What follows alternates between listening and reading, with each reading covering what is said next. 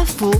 Quels idéaux nous reste-t-il dans le monde d'aujourd'hui? Parlons-en avec Olivier de Scorbiac, ancien hippie devenu agriculteur. Un homme est arrivé, Karl Marx, le capital. Alors on a cru que c'était la libération, c'était la grande période des idéologies. Les nationalismes ont surgi au milieu du XXe siècle et c'était encore un grand espoir. On va faire une race supérieure. Il y a eu 68. On va vivre fraternellement, sans argent, sans domination. Là encore, ça a été un échec et j'ai l'impression qu'aujourd'hui, le monde est prêt à recevoir l'évangile.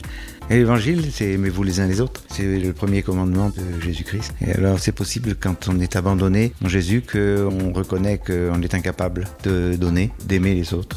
Et que s'en remettant à lui, on s'aperçoit qu'on a une transformation intérieure qui fait qu'on peut découvrir des capacités qu'on ne pensait pas pouvoir euh, avoir. C'est pas faux, vous a été proposé par Parole.fm.